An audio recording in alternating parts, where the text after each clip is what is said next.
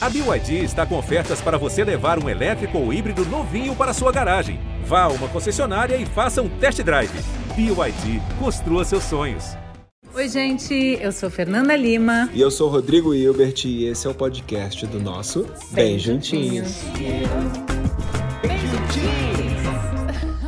E para ajudar a gente a navegar pelo enorme oceano da adolescência, o jovem ator que vem encantando todo mundo e que foi pai aos 16 anos, Juan Paiva. E também a maravilhosa atriz, jornalista e mãe de um adolescente de 13 anos, Maíra Azevedo, a tia Má e a psicanalista Fê Lopes. Vou e aí você vai pro Juan. É, por rosa, te falaram, momento, cara, a camiseta né, rosa. Pois é. Gente, por favor, podem sentar, fiquem à vontade. Já tem um drink para receber hum, vocês. A gente tem aqui o um morrito, hum. limão, a gente tem um xarope de hortelã hum. e rum e completa com água com gás, tá? Hum, e bota uma folhinha de hortelã para poder dar uma enfeitada. tá muito bom. Olha, nessa primeira etapa do programa a gente vai falar sobre o início da adolescência. Aquele momento em que as crianças começam a impor suas personalidades, né? Então a gente se pergunta: quem é esse cara que até ontem era o meu bebezão e hoje sai dando ordens pela casa? O humor e a voz mudam, o corpo dá sinais claros de que eles estão começando o ritual de despedida da infância. Eu sofro com isso. Definam, por favor, em uma palavra, a adolescência. Ai, meu Deus. Te amar. Uma palavra, te amar. Uma palavra uma. da visão dele ou da minha visão? Porque a minha. O que você é... quiser. Desespero. a minha visão é desespero. Rua, uma palavra, vai, pra adolescência. Sobre a sua, né? Porque a tua filha tá com sete anos ainda não te presenteou com a adolescência. Hum, eu ia falar liberdade, mas aí minha mãe empreendia muito também. Liberdade Uma falsa liberdade. fazer o que eu quiser, né? sem ter muita responsabilidade. Mas você tinha essa sensação de é, querer a liberdade. É, de, de viver, de querer uhum. viver. Uhum. Você, Fê? Crise. Crise. crise. Deles ou dos pais? Do, de todo mundo, né? Ambos Deles, dos pais. E crise, assim, como uma coisa que é ruim, como também uma oportunidade, né? De uma história nova começar ali. Eu diria também, assim, do meu ponto de vista adolescente, melhor fase da vida. E do ponto de vista de mãe, inveja deles.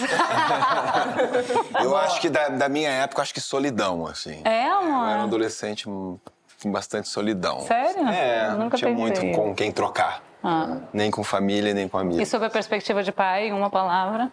Ai, é, sei lá, um furacão. Passando, Passando pela nossa, vida, vida, né? sem controle. É. Ô, você causava muito na adolescência? Assim como o Juan, não sei se você sabe, eu sou uma menina preta. Então, assim como o Juan, eu também não tive essa oportunidade de sair para todos os lugares. Uhum. Eu não podia causar. A minha, a minha adolescência foi o período de meus pais mostrarem para mim que o mundo ia me ver de uma forma sempre mais adulta. Uhum. Então, na adolescência, eu já tinha que ter responsabilidade. Eu já principalmente ficava... mulher, né? Principalmente mulher. Então, assim, eu tinha que ter muito cuidado. Eu já ficava em casa, sozinha. Eu já tinha responsabilidades. E eu já tinha que entender que o meu corpo, muitas vezes, ia ser visto como um corpo estranho em determinados lugares. Então, uhum. a minha adolescência, você falou de solidão. Não foi da solidão, porque eu tenho uma família muito organizada, estrutural. Mas foi também um período onde eu queria ser aceita. Onde eu buscava me ver, ser vista. E eu nunca me via. Juan, tua memória deve estar tá fresca sobre a adolescência, né? Você tá com quantos é, anos? Tô com 24. 24 anos. Sim. Você causava muito na sua adolescência? Eu tentava, né? Igual a gente tá conversando aqui, tipo, minha mãe me prendia muito. Ah.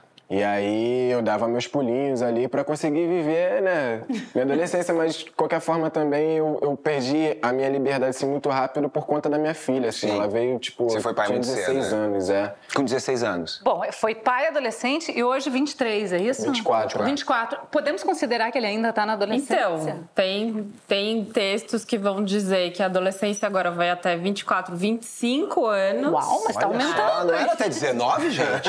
então, e era até 19 que a gente via era isso, dos 12 aos 19, mas tem se falado muito dessa postergação aí da adolescência, pensando como a gente demora mais para entrar no mercado de trabalho, ah, demora mais para constituir família, mas aí é isso, quem demora mais para entrar no mercado de claro. trabalho e quem demora mais para constituir família. Claro. Né? Ô Juan, eu tenho certeza que você não se sente nada adolescente, ou ainda tem um resquício aí?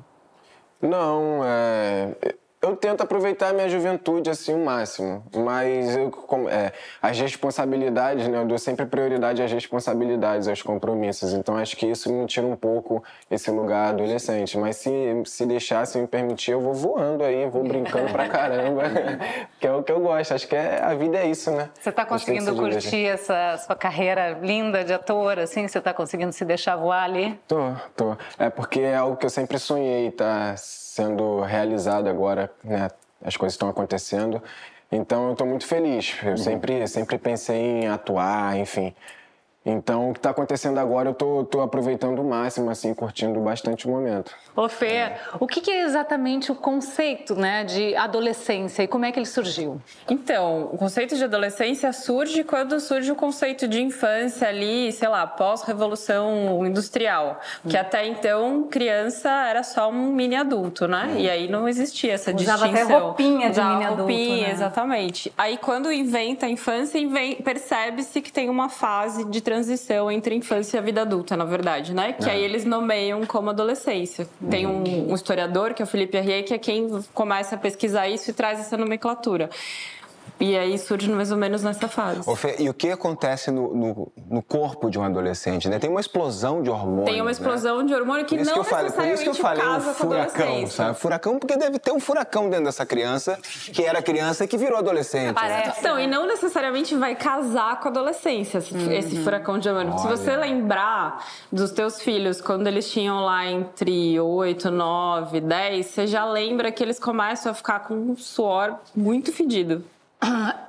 Você sabe que ó, a gente tem gêmeos, né? Então é muito interessante isso, porque é, explica tá justamente que, tá que, a idade ela é muito diferente, né, para um e para outro. Então a gente tem um que está nessa fase assim, tudo, né, pelos, odores Fedido. de adolescente, chulé, aquela coisa toda, e o outro tem cheirinho de talco. E eles têm a mesma idade, nasceram na mesma hora. Então Olha assim é, o, é a biologia de cada um, né, o Exatamente. organismo de cada um, assim. Então isso é interessante. Mas engraçado, esse que tem que, que tá mais avançado, né, com pelo, com cheiros, tem a cabeça tem mais uma de cabeça bebê. de bebê. Então, por isso, e nem o outro tem uma casa, cabeça né? de já quer ser adulto. É. Já vai pra shopping, quer sair, quer curtir, quer namorar. É, é. O outro não, o outro quer ficar em casa, deitado na cama, quer jogar um videogame. É um corpo já de adulto, com uma cabeça de criança, e o outro ainda um corpo de criança. Você imagina que esquisito, né? Você ter um corpo Tá que não corresponde. Que não corresponde, exatamente. É. O seu Aladê tá com 14 anos. 13, faz 14 em maio. não é mais seu, né, amor? Daqui a pouco ele é da, do mundo. Não. Não, não. 14 anos ele tá. filho é meu. Não foi porque você Meu filho não é do mundo, meu filho é meu. É. Eu não crio filho pro mundo, ao contrário, ao que todo mundo é, fala. É, negócio de criar filho pro mundo, não. Filho meu é meu. Tá vamos dizer que ele é seu ainda, porque ele ainda é seu, né, seu bebezão. 14 anos. Qual a diferença da sua adolescência para dele? Ai, Fernanda, tem a questão histórica mesmo, né? É, e por mais que a gente esteja retrocedendo, né, historicamente, nesse momento que a gente está vivendo, mas assim, tem o, os avanços, mas tem um retrocesso histórico onde às vezes eu vejo eu tendo que agir com meu filho como, como meus pais agiam. Então, assim, muitas vezes eu tenho que conversar com ele. Deixa eu te explicar. Eu entendo o que você quer fazer, e aí você estava falando de seu filho para o shopping. Para mim foi a, a experiência mais tensa foi permitir que meu filho fosse para o shopping com os amigos. É, e eu, na minha idade, eu podia ir. Eu ia, eu ia para a escola sozinha, eu já podia ir, né? Teve uma época que eu ia de transporte escolar e depois, em pouco tempo, eu já podia ir para alguns lugares. E para eu permitir meu filho, foi um processo muito tenso, que graças à terapia foi Você possível. Mas assim, então eu, eu sinto que às vezes eu preciso agir com meu filho como meus pais agiam comigo dar uma, e dar uhum. uma segurada. Ele entende? Entende, assim, uma das coisas que eu acho que foi melhor para nossa relação é que desde muito cedo, né, sempre foi muito eu e ele. Eu, hoje em dia eu tenho uma filha, mas por muito tempo era só eu e ele. E a minha relação com a Ladê sempre foi uma relação muito aberta. Eu, eu nunca escondi para meu filho nada do que eu estava vivendo. Se eu estava alegre, eu dizia para ele: mamãe está muito alegre por conta de tal motivo, eu estou muito triste por conta de tal motivo. Eu sempre quis que ele entendesse, porque eu, uma coisa que eu fa faço questão é que ele diga o que ele sente. E eu digo para ele: você pode dizer o que for você só precisa ser respeitoso com as pessoas. Você só não pode perder o respeito. Mas você tem total direito de dizer isso me incomoda, eu não gosto disso. Nomear, né, o sentimento. E aí o que eu acho mais interessante, o que nos aproxima é porque às vezes ele tá falando, eu digo, meu Deus, ele é igualzinho a mim. ele tem uma capacidade argumentativa que é eu digo, meu Deus, eu tô discutindo comigo eu, e eu não posso perder pra mim. Então, às vezes, ele tá ali, ele tá falando, aí eu tô. Que eu falaria esse argumento, então eu preciso pensar em um argumento melhor. É e aí, às vezes, eu digo, e aí, às vezes, a melhor forma de ganhar o debate com ele é mas eu sou sua mãe, e é isso aí. Ponto. Acabou. Acabou. Não vai, porque eu não quero. Gente, Ponto. falar isso, eu lembro de minha mãe me dizendo isso. Igualzinho. Eu teve um dia que eu falei, eu virei minha mãe, porque eu falei pra ele: não vai, porque eu sou sua mãe e eu que tô te dizendo o que, é que você vai fazer aqui, tem, meu filho. Não, e não tem mais discussão. E depois eu falei: gente, tá errado Igualzinho. fazer isso. Pois então, já que nós estamos falando disso, é, vocês. Um, valorizam, né? A gente, a gente precisa ver os pontos positivos, né, dos ensinamentos dos nossos ancestrais e também os pontos que a gente pode mudar, né? Onde é que você acha, Juan, que é, você carrega com você os ensinamentos dos seus pais e onde é que você acha que você. Bom, isso aqui eu vou mudar um pouquinho porque eu acho que os tempos mudaram e eu vou criar diferente. A minha mãe tinha um tratamento um pouco parecido com o da tia Mar, né? Como... Ai, já falou que eu queria tanto ser a mãe dele, eu tava falando pra ele. Ah, até deve estar, tá, eu devo estar tá aqui. Eu devo estar, tá, se quem estiver achando o programa, eu devo estar aqui com a cara de besta. ela toca. Né? Ai, porque ele é muito lindo, eu tô apaixonada por ele. Eu queria ser, eu falei pra ele, eu quero ser sua mãe em alguma novela, alguma coisa. Ele é muito ah, lindo. Ó, tá vendo? Ah, mas não é, ele não é muito lindo. Não, mas é tão. Mas não é, mas é, é porque é a típica mãe de adolescente. Mas é porque não é lindo a gente ver. A gente tá vendo uma cena típica né, de mãe com Você faz isso com seu filho, Faço né? muito. E ele morre de vergonha. Mas é porque é tão lindo a gente ver um menino preto chegando em um lugar desse de sucesso. É? Eu olho pra ele e me dá vontade de chorar, porque é, é lindo mesmo. Ah, sabe, vem falando bem, sendo inteligente, sabe, organizado. Aí eu fico feliz, ele começa a falar, desculpa, eu também, às vezes eu me desconcentro que ele tá falando. Não, não se desconcentra. Oh, é emocionante é mesmo. E é por isso que a gente fez questão de chamar vocês três aqui, para falarem justamente sobre toda essa trajetória as dificuldades e as vitórias Sim. do povo preto. Mas quando a opinião dela é, eu não concordava com a opinião dela, ela tinha um argumento de tipo, ó, oh, mãe é sagrada. E aí me pesava a cabeça. Você fala isso, né, Tiago? Aí, aí, aí, não. Aí, eu, inclusive, digo ele que ele não é obrigado a concordar comigo. Okay. Ele tem que me obedecer, mas ele não é obrigado a concordar claro. comigo. A, a, conversa mudava ali. Mas assim, minha mãe sempre me, me, me cobrou é, humildade, respeito, disciplina. É, isso tudo eu vou eu venho trazendo para minha vida. Claro. Sim, sabe? Bons valores, né? que tem que acompanhar a gente. Com certeza, que é a chave, né? Fê, você lida com os adolescentes diretamente, né? Sim. Como psicóloga, psicanalista. É, o que, que você acha mais curioso ah, o que, eu, o que eu acho curioso e desafiador é você acompanhar, que é uma coisa que acontece muito na minha clínica, eu começar a atender uma criança, sei lá, de 8, 9 anos e ver ela adolescendo, né? Nossa. Então é uma experiência muito maluca de você receber a criança de um jeito e ela virar outra. Então, isso que muitas vezes rola na relação com os pais, de que é idolatrado, eu adoro, tal, eles adoram vir, adoram brincar, eles vão adolescendo, eles já acham um tédio, eles chegam com calados. Mas ainda assim, você acha que eles tiram um bom proveito de uma sessão mesmo? Eu acho que sim, eu acho que tem alguns adolescentes que Acho que a questão não é nem se eles tiram um bom proveito, sabe? Porque um desafio que eu vejo na adolescência na clínica é que quando a gente tem uma criança, você não hesita em levar ela para o psicólogo. Claro. Quando você tem um adolescente, por vezes os pais ficam esperando que o adolescente queira ir. E ele não vai querer. E ele não vai querer. E às vezes você está numa situação muito grave, né? Sei lá, um adolescente que está deprimido, um adolescente que tem transtorno alimentar, um, sabe? Tipo, se eu for ficar esperando que esse adolescente queira vir, é igual dentista, a gente não quer ir no dentista, claro. mas a gente vai, né? E uma das características bastante comuns nos adolescentes é essa necessidade de serem contrários à nossa opinião, de sempre manterem ah. algum distanciamento, de terem aquela certa vergonha, fazendo com que a gente se sinta ridículos às vezes, né? Eu acho que essa é a característica da entrada da adolescência. Se, se a gente Aí a gente identifica que ele está entrando na adolescência. É, porque quando eles são pequenininhos, né? eles acham você maravilhosa, maravilhoso, você é o herói do cara, como tua filha. Sim. Agora agora, de vai, um de repente, tudo que você fala é bobo, a roupa que você usou é ridícula. Nada a ver isso. É, de repente a gente também tem que Como se questionar se a gente não é. Coisa. é, é, às vezes até acho que eu sou ridícula mesmo. É, Mas assim, eu, eu, vivo duas realidades. Eu tenho uma bebê Sim. que eu não posso passar, que ela acha que ela olha pra mim, ela faz leite, leite, leite, leite, leite, leite, e ela vem correndo em cima de mim. E o adolescente, que às vezes eu fico filho, filho, filho. Ele, ele... Não, não, não, não. O meu filho, esse que já tem né, mais maturidade emocional, ele outro dia falou pra mim, chegou em casa e falou, mãe, eu tô namorando. Eu, jura, filho? Ah, que legal, qual é o nome dela? Tal, tal, tal. E que tal da escola? Ah, ela é um pouco mais velha, tal. Ai, que legal, amor. Poxa, fiquei super feliz, né? Porque ele também divide muito comigo os sentimentos dele e tal, durante toda a vida, né? E aí eu achei super legal, tal. No outro dia ele foi pra escola, quando ele voltou, né? Sentei na mesa de jantar. Foi toda boba. Eu, é. E aí, filho, como é que foi? Encontrou ela? Mãe, vamos fazer uma coisa? É, quando eu quiser falar sobre ela, eu falo, mas você não pode me perguntar nada.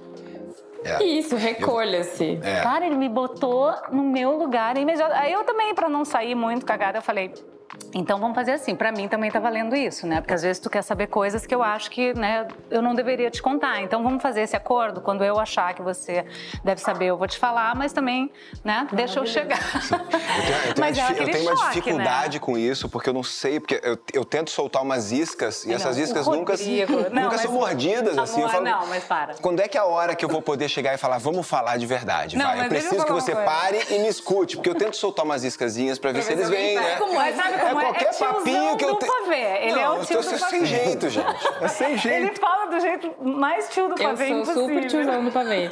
Super. É. Aí, meu amigo? Ai, não, já, já meu... manda embora logo, nem fala. Ah, não, fala, a Nader fala isso, sobre vai. tudo. Eu tava falando da, antes, né, da discussão que ele me pediu pra colocar brinco.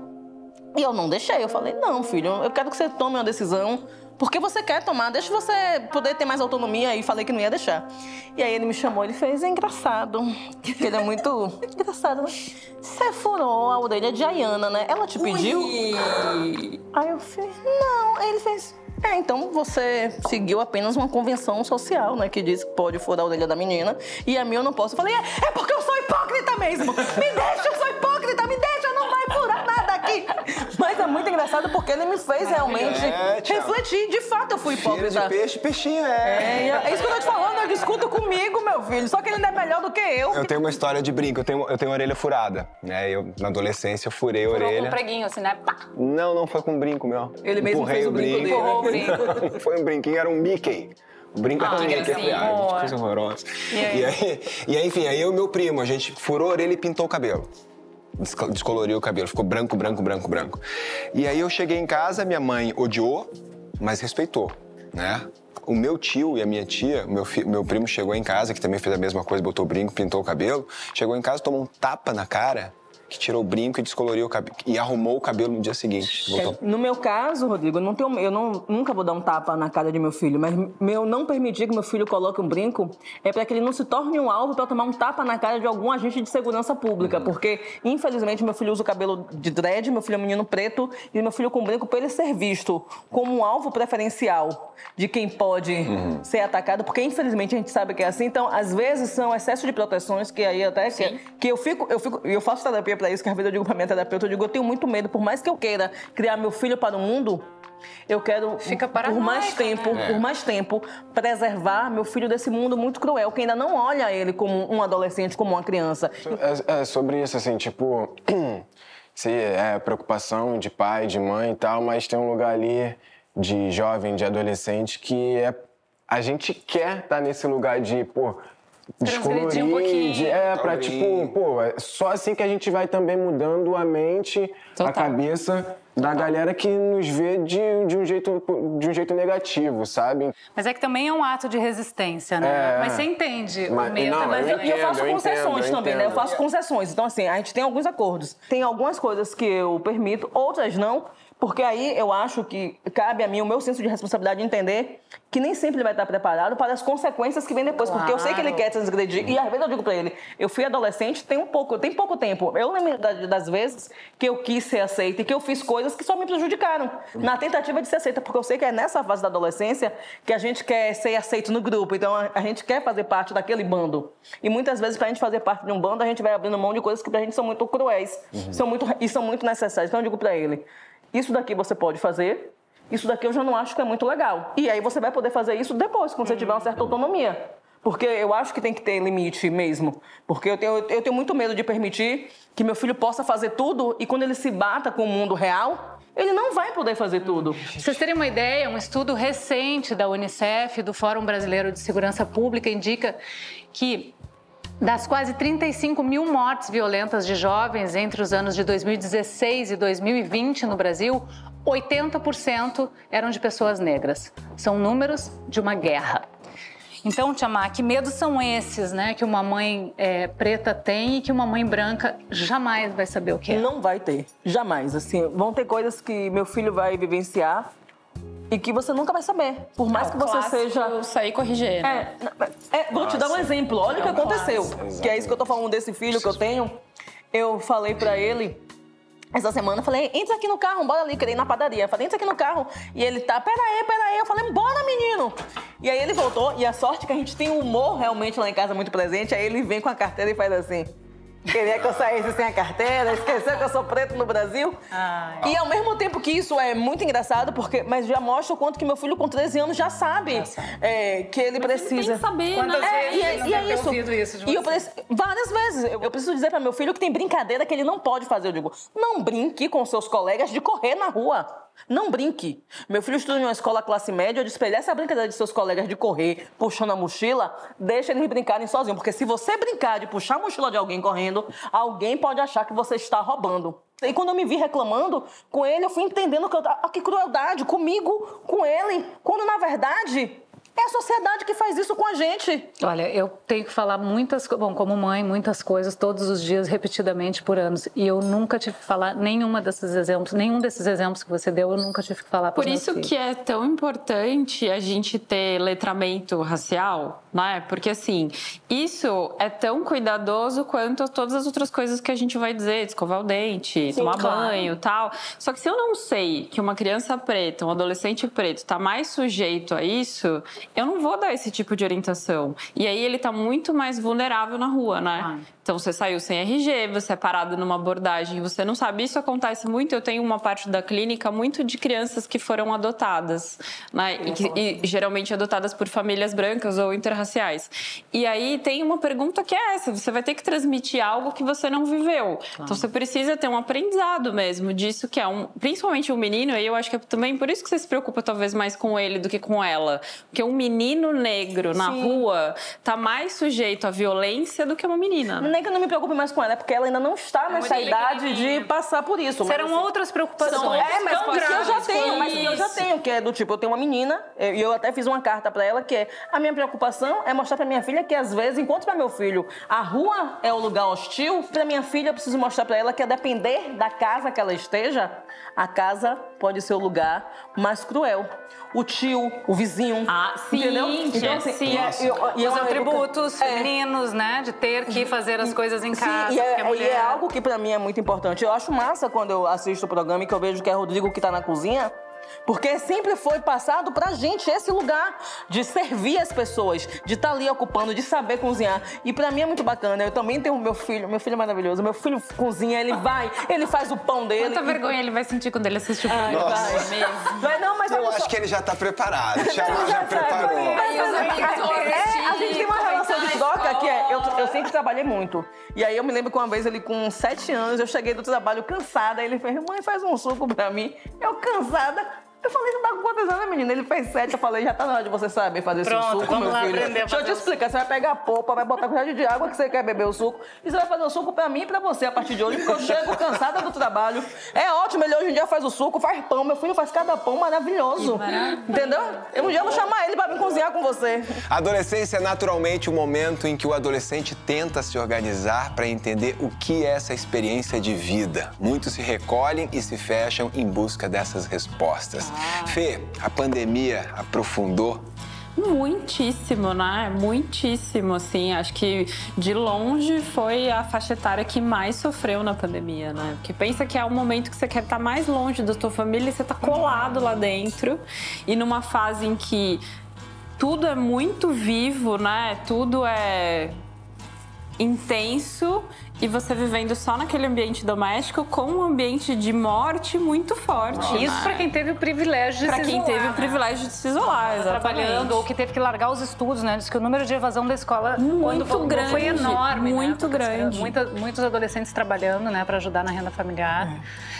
E você percebeu se o Aladê ficou mais introspectivo? Como é que ele passou? Ficou muito, inclusive o rendimento escolar dele caiu. Onde ah, tinha é? tudo para ser melhor, né? Porque estava estudando em casa, dentro uhum. do conforto do lar. E eu senti que ele ficou muito triste e eu sentia que as notas dele, sentia não, era perceptível, as notas dele caíram, ele, ele teve nota baixa, coisa que nunca tinha acontecido. E eu até cheguei a me chatear com ele. Chegou um dia que eu disse a ele, fiz, não é possível que você em casa tá tendo nota baixa. E ele me deu uma resposta que foi ele, mas antes eu estava em sala de aula e na sala de aula eu conversava com meus colegas e às vezes a gente estava debatendo sobre o assunto. E aqui eu não tenho ninguém para conversar. Difícil, né? E manter o foco na tela, né? Sim. Durante 5, 6, 7, 8 horas. Né, é. O Fê, independentemente da pandemia, que sinais um adolescente dá, mesmo sem falar de que ele não está bem? Então, acho que o que a gente pode pensar de sinais que vão aparecer na adolescência tem uma dificuldade, porque tem uma crise da adolescência que ela é normal, que é essa introspecção, que é estar tá mais mal-humorado, estar tá mais respondão. O que a gente vai precisar olhar é nessa, sabe, naquela curva de normalidade, assim, o que está tá passando. Exatamente. então, sei lá. O que seria passar? Um adolescente que está muito isolado do grupo dos iguais é um adolescente que me preocupa mais. Uhum. Porque o adolescente que está saindo, tem a turma, tem, ele me preocupa menos do que esse que está muito isolado, uhum. muito só na rede social ali o tempo todo. Existem políticas é, públicas de auxílio psicológico para os adolescentes? Então, a gente tem os psicólogos que estão nas UBSs, mas é muito pouco, né, gente? Tem assim, um para, sei lá, 70 pacientes, é muito pouco. Muito pouco perto do muito que deveria, pouco. né? Ainda ah, mais num pós-pandemia. Exatamente. E aí você tem uma especificidade, né? Porque assim, ao mesmo tempo, os psicólogos que por vezes chegam nas unidades básicas de saúde nem sempre estão de cara Preparado. preparados para outra realidade. Porque aí eu venho lá da universidade pública que eu estudei, o que era psicologia, o que era clínica, chego no, no, no território, é outra parada, o que, que é adolescência. Claro. Eu tenho lá um moleque de 16 anos que teve um filho. Pera, pera eu tava estudando outra coisa. Hum. Na, eu tenho a galera que tá com 14 anos e já tá morando com outra pessoa. Hum. Eu tenho as meninas tendo filho super cedo. eu tenho outra realidade. Claro. Que aí eu vou ter que pensar que cada território vai ter uma adolescência, né? Uhum. E aí não tem adolescência no singular, assim. Claro, uhum. são adolescências, né? Aliás, Isso. falando em, em gravidez, Juan, como é que foi é, né, uma, uma gravidez da tua companheira? Você tinha 16 e ela? 17. Uau! Como foi isso? Foi desesperador. Maravilhoso. Fui, adorei a honestidade. Eu também. Porque foi, assim, é, a gente já vinha desconfiando e aí ela começou a ter é, os sintomas da gravidez ali, tipo, ela teve muita espinha e aí começou a escurecer. É, e senti dor na lombar. Até que um dia ela chegou e falou: Cara, tô com vontade de comer um macarrão instantâneo. E aí, do nada, é, virou uma chave assim. Eu falei: Cara, vou, vou dar Desejo. uma pesquisada. Uhum. Fui ver o que era assim. Eu falei: Cara, não é possível. Ai, aí eu falei: Vai lá no posto, faz um o exame. Uhum. E daí ela não teve coragem de me dizer na cara. Ela, ela ah, me mandou mensagem em rede social. Oh. E aí eu vi a mensagem e aí eu abaixei a cabeça e comecei a chorar muito. Aí veio minha mãe. O que foi, garoto? Ai, tô que Nossa, já na hora, Quem sim? morreu? Não. não. É, não, demorou um tempinho. Eu tava lá, não, mãe. Quem chorando nasceu? pra caramba. É. Não passava isso pela cabeça Já dela, passava piadinha. tudo, assim, ela me perguntou de tudo, o que, que tinha acontecido, mas nunca a gravidez. E aí? Ela começou a gritar muito comigo e ficar falar, é, brigar mesmo e tal, e já não podia mais falar, botar de castigo, né? Não podia já mais. Mas ela ficou tipo, aí depois ela parou do nada, aí ficou pensando, aí ela chorou. Oh, meu Deus. Aí meu pai chegou, falou, não, acontece e tudo mais e tal é mais uma boca para comer, né? Tem todos esses desafios e tal, mas a gente já tem três. Vai que entrar é mais? mais uma, né? É filha dele, mas é nossa também. E aí me deu uma segurança, um apoio que eu falei, cara. É como um acolhimento familiar, é, né? Foi super preciso. importante. Fê, como falar de sexo com os adolescentes? A partir de que idade? Uma treta, né? A gente tem que falar de sexo muito antes da adolescência, né? Porque se a gente tá falando em educação sexual, a gente tá falando ali entre 7, 8, 9 anos, que é quando você começa a falar, ou até antes, quando as crianças começam a perguntar de onde vem os bebês, e a gente fica constrangida, não sabe o que falar. Por que, que a gente. Né? Porque eu, não, eu não fico constrangida, mas assim, por que esse constrangimento, fico, né?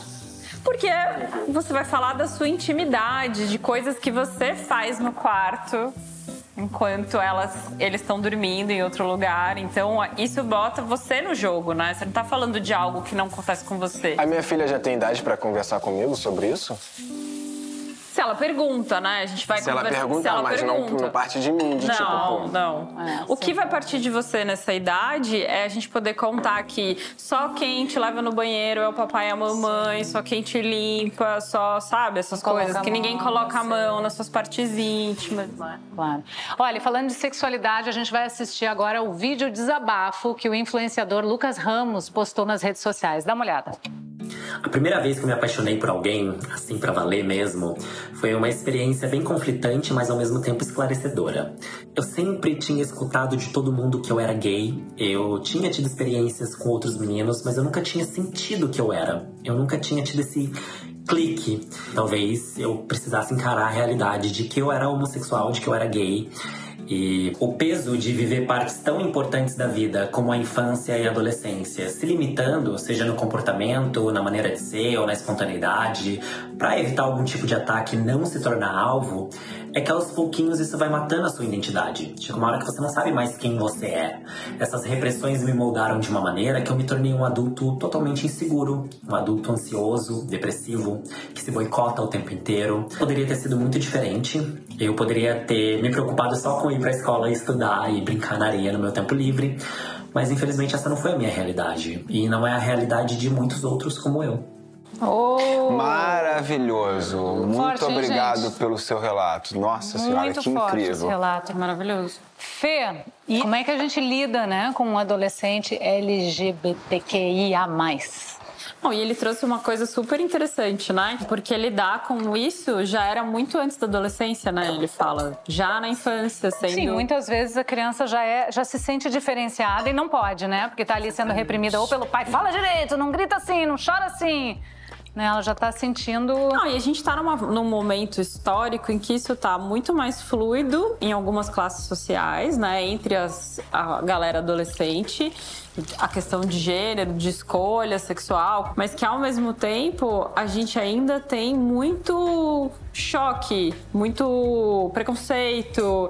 A gente ainda é o país que mais mata LGBT. Então aí esse receio que a gente estava falando aqui sobre a população negra, né, o receio que a gente tem do moleque sair na rua e acontecer alguma coisa também passa a ser se agrava mais ainda nessa nessa situação. Exatamente.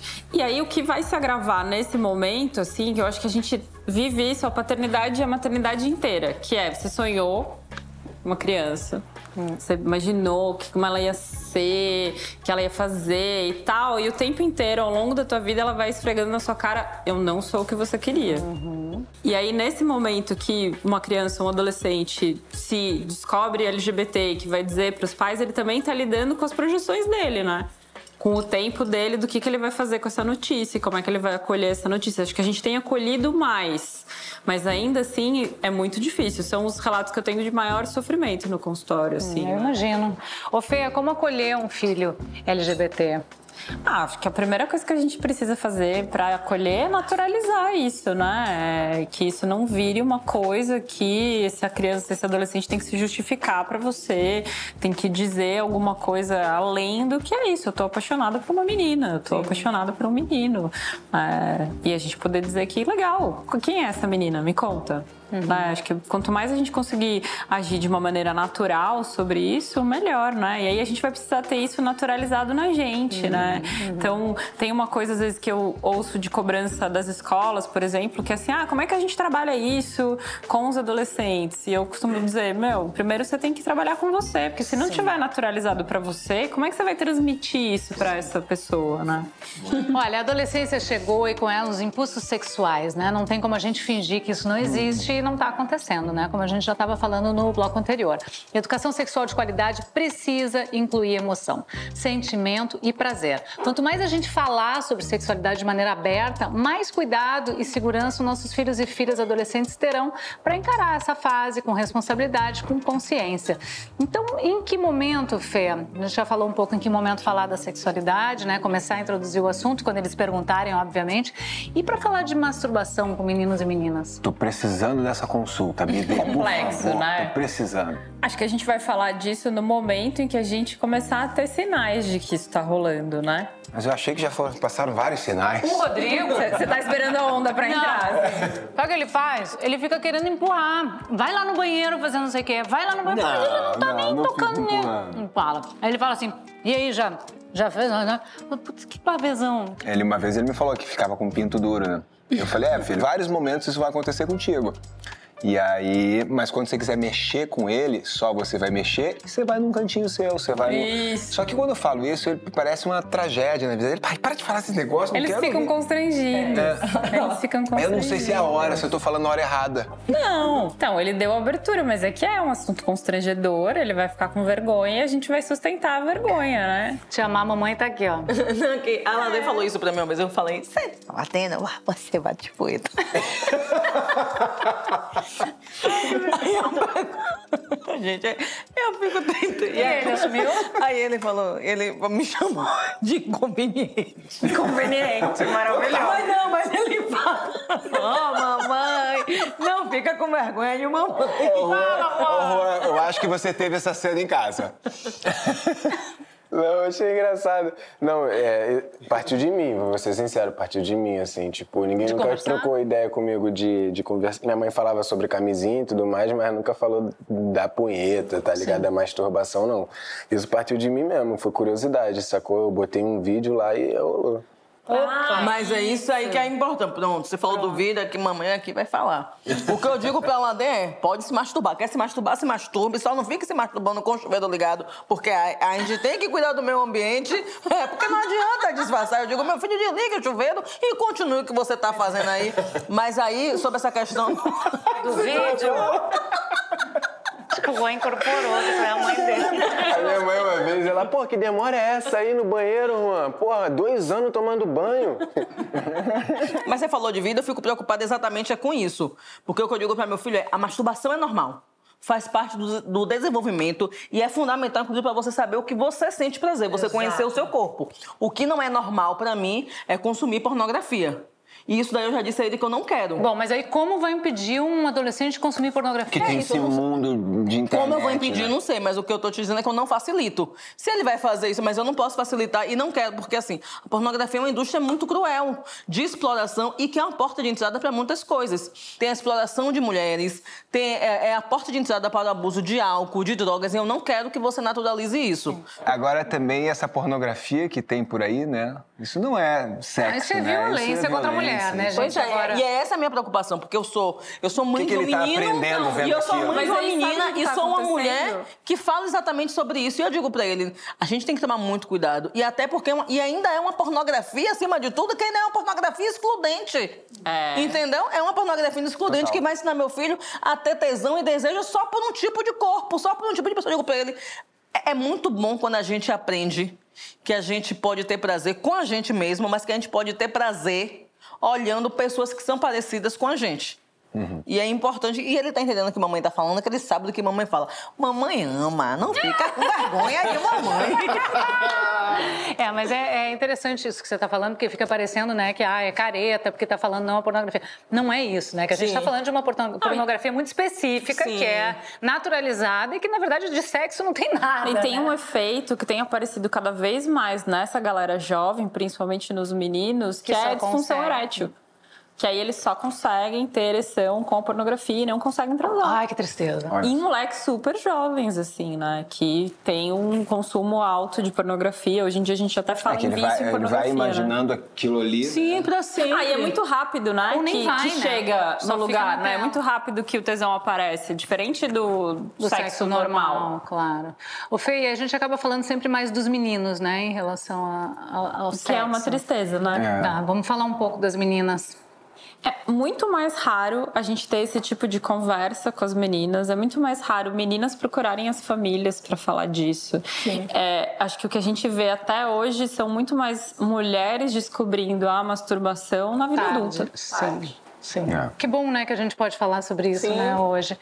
E também eu acho que também a gente tem que cuidar, porque a gente acaba, quando vai falar de sexo com os filhos, a gente acaba falando dos perigos, né, das doenças é sexualmente transmissíveis, né, de todas as questões da pornografia, né, dos abusos, da, né, da responsabilidade afetiva e acaba não falando do prazer, né, Exato. Né, assim, que é uma coisa que a gente também tem que ficar atento, né, porque é importante passar, Total. né, que é esse é gostoso, lado, né, né, que é gostoso, que é prazeroso e que todos os cuidados que você tem que ter não invalidam, né, o prazer de estar com alguém, né. Bom, gente, um bom papo é isso. A gente troca afeto, conhecimento, dúvidas, experiências, aprendizados, enfim, tudo aquilo que pode nos tornar pessoas melhores. Hoje foi um dia exemplar, aprendi muito e agradeço imensamente Obrigada. a presença de vocês aqui. Muito obrigado. Obrigada. E eu vou terminar com um texto sincero e com o qual me identifiquei demais. É um texto de uma mulher espetacular, uma mãe assim, porreta, que ela postou nas suas redes sociais. Te amar.